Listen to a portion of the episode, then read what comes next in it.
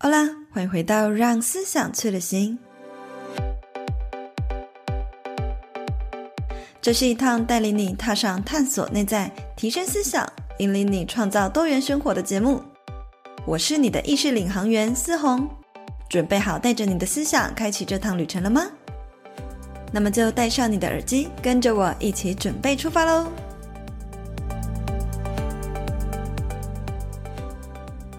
嗨，欢迎回到让思想去旅行，我是思红。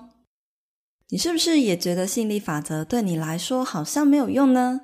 如果啊，你经常透过忙碌来压抑内在的问题，没有留意或寻找你情绪的源头，当这些问题纠结呢，形成一颗巨大的能量结，这样当然，不管你做再多的观想，还有显化技巧，写了多详细的愿望清单，都还是有极大的可能没有办法心想事成哦。但是呢，也不用担心，听到这集的你非常幸运，你所做的努力啊，其实都不会白费的。只要跟着今天的节目，利用《强效显化的八个秘密》这本书所提供的方法来解开这股能量结，再去做许愿清单、观想或者是梦想版等等关于吸引力法则的小魔法，就能够事半功倍哦。如果你也想要知道这八个技巧分别是哪些，记得一定要听到最后。那么在揭开这八个秘密之前，先简单的来和大家分享一下《强效显化的八个秘密》这本书里面的一些精髓。作者曼蒂呢，他从小的人生呢，就在单亲家庭中辛苦的长大。他的爸爸还有男朋友呢，都有情绪上的一些问题。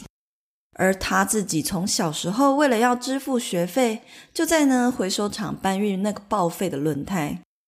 那么呢，是一直到某一天，男朋友对她暴力相向，她才发现我不能够再逃避问题了。于是就开始踏上疗愈内在的旅程，开始呢接触了身心灵的内容。然后呢，在这过程中，当她疗愈了自己以后，也成为了一位老师，发展出呢一套有系统的显化技巧。那么，正是因为作者曼蒂她本身有这么丰富的人生经历，所以她也在书中呢不断提醒我们要更有意识的过生活，并且呢也提供非常多有用的小技巧，修复、维持自身的能量，让我们呢在未来即便再次遇到会触发负面情绪的意外事件，也会知道该用什么样的方式去转化这些情绪所制造的能量阻碍。如此一来，就像我刚刚说的，当我们的能量结解开之后，再去做其他与吸引力法则相关的练习，才可以更顺利的心想事成。所以呢，接下来呢，话不多说，就要来揭秘这本书里面所提到的如何打开能量结、强效显化的八个技巧，分别是哪些？第一个技巧，打开能量的检查点。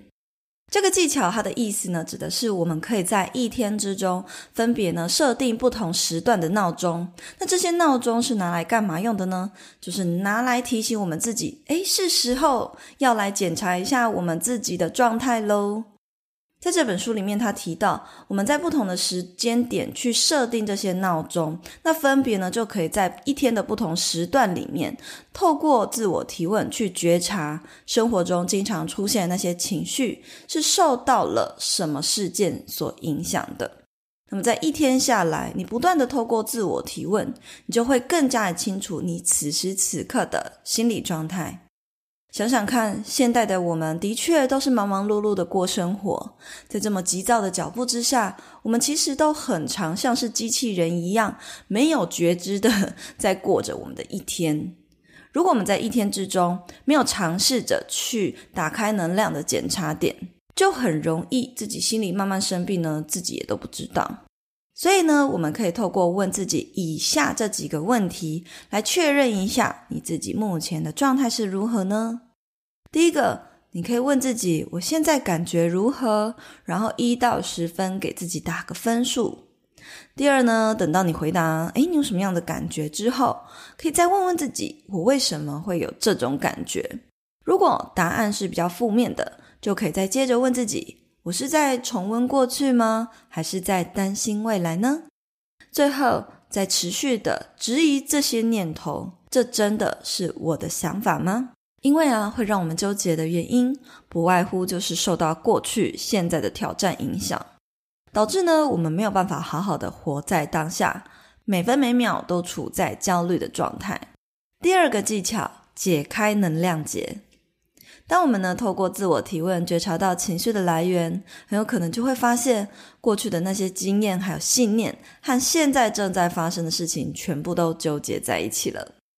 这会使我们无法正确的做出符合内在指引的选择，也会一直让我们呢踏入痛苦的回圈。在这个过程中，我们可以找出自己在过去是否有一个惯性的角色模式。像我从小因为在家庭里自己是大姐的角色，所以呢非常习惯就是要独当一面，而我呢也会因为就是够独立，能够帮助大家解决问题的这个优点来获得成就感。可是久而久之呢，我的这种热心帮助大家解决问题的这种个性，身边的人呢就也会惯性的依赖我，那我就会习惯把不属于自己的责任扛在身上。我会呢，为了符合大家的期待，而一直有这样子的惯性模式出现。这个状态一直到长大出社会，在职场上都会让我不知不觉的，就是一直持续的这样运作。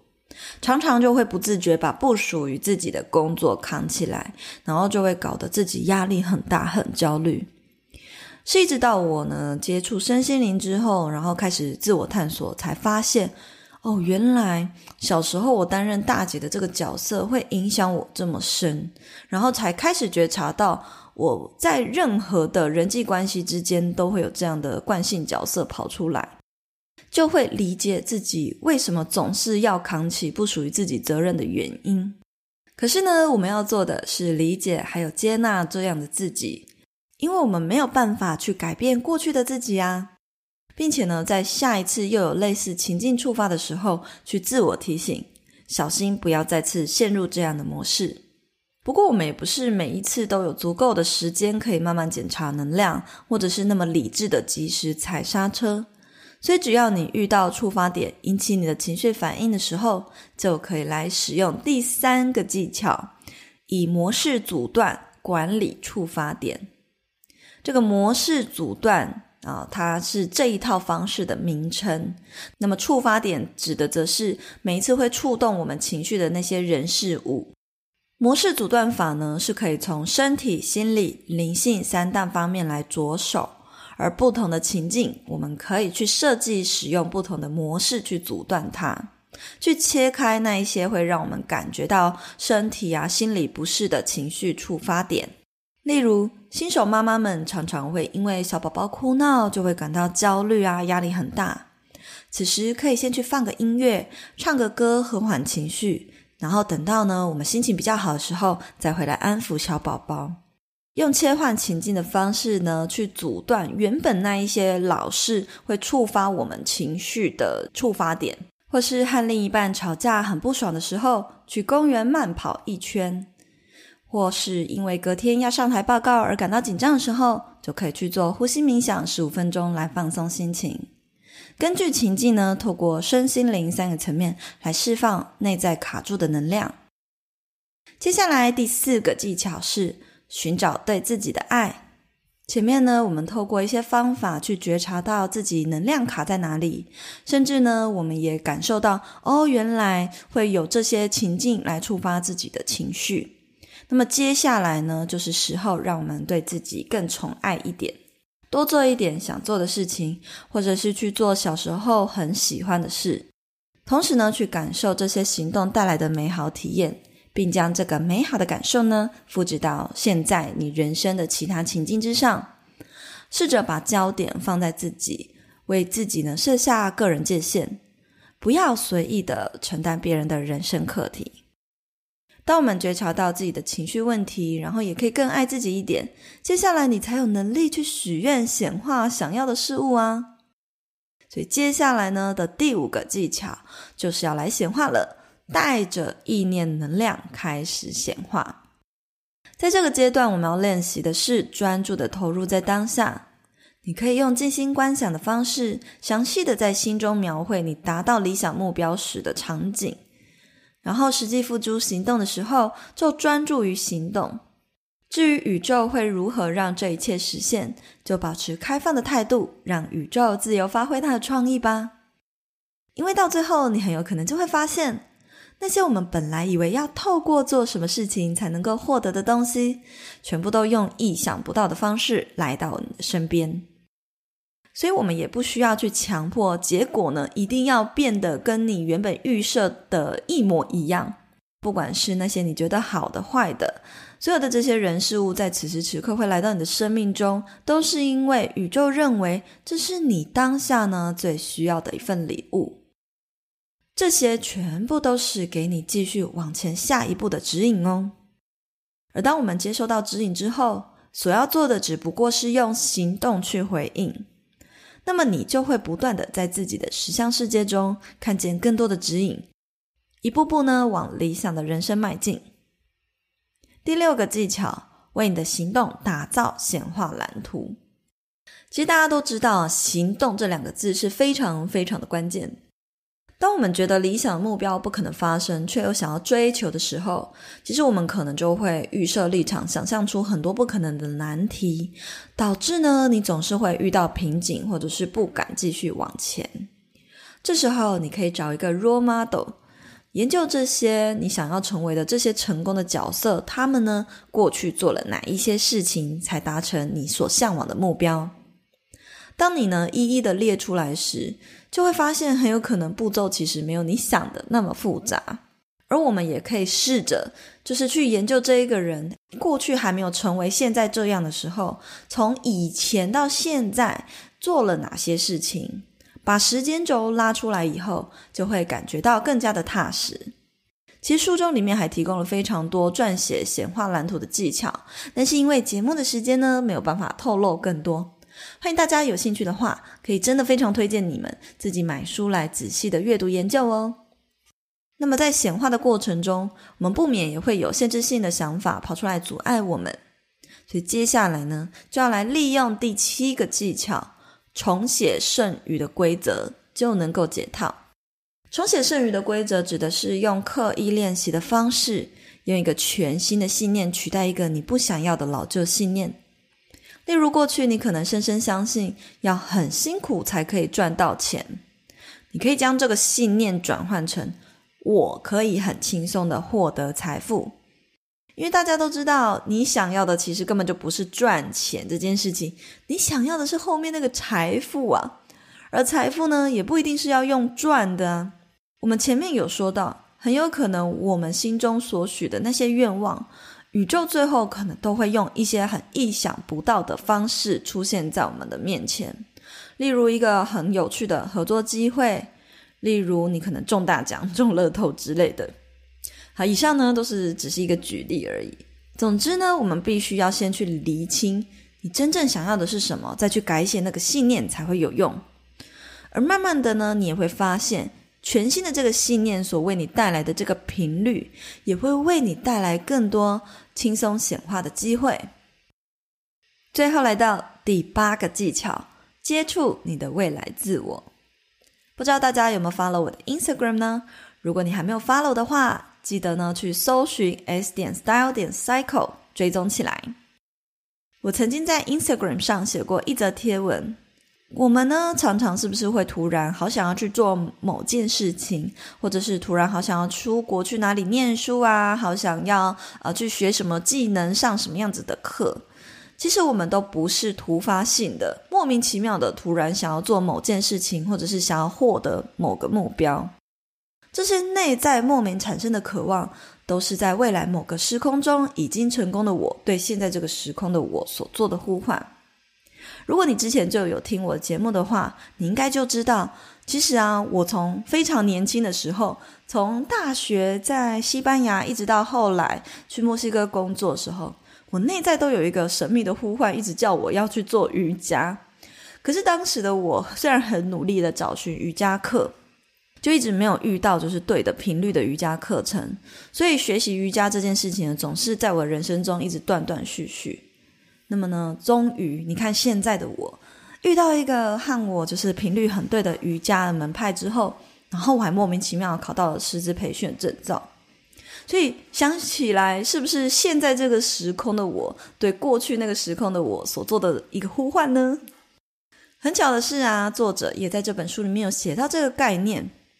不一样的是呢，他还很详细的提供可以在多重宇宙中和未来的自己相遇的方式，听起来是不是非常有趣？书中里面写道，你可以透过静心观想的方式，去想象那个已经成功的你是什么样子的，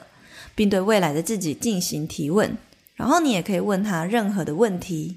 过程中呢，去仔细观察未来自我的行为、外表还有情绪。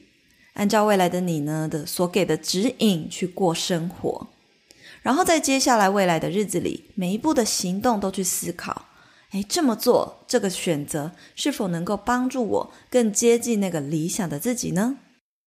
在《强效显化的八个秘密》这本书里面，需要熟记练习的实用技巧真的很多。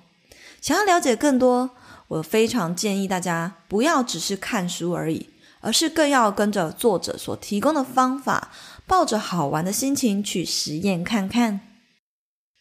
听到这边，你可能开始会想：啊，吸引力法则怎么这么麻烦，那么多步骤？那么现在就可以开始来练习一下，设计一个全新的信念，来取代刚刚呢你觉得吸引力法则很麻烦的这个信念，让自己更有动力。例如呢，我一直保持不断的成长的方法，就是因为我内在有一个深深相信的信念，是我很喜欢每天都浸泡在自我成长的氛围还有环境上。然后呢，接下来我就会多听多看这类型的内容。所以听到这边，赶快订阅我们的节目，就可以让自己浸泡在自我成长的氛围中喽。把实作练习当成是游戏。这样，当你在生活中看见改变的时候，也可以为你带来更多行动的动力。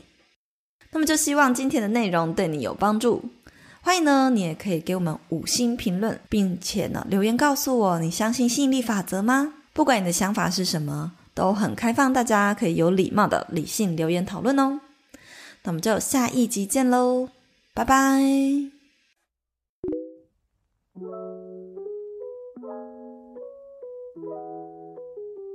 最后呢，非常感谢一直听到这边的你们。我想要邀请你们在下方留言，或者是给我们五星评论，和我分享现阶段的你最想要专注的目标是什么呢？而关于本集的内容，也有更多想要回馈的，也非常欢迎追踪我的 Instagram，看更多心灵成长的内容。那么我们就下一集见喽，拜拜。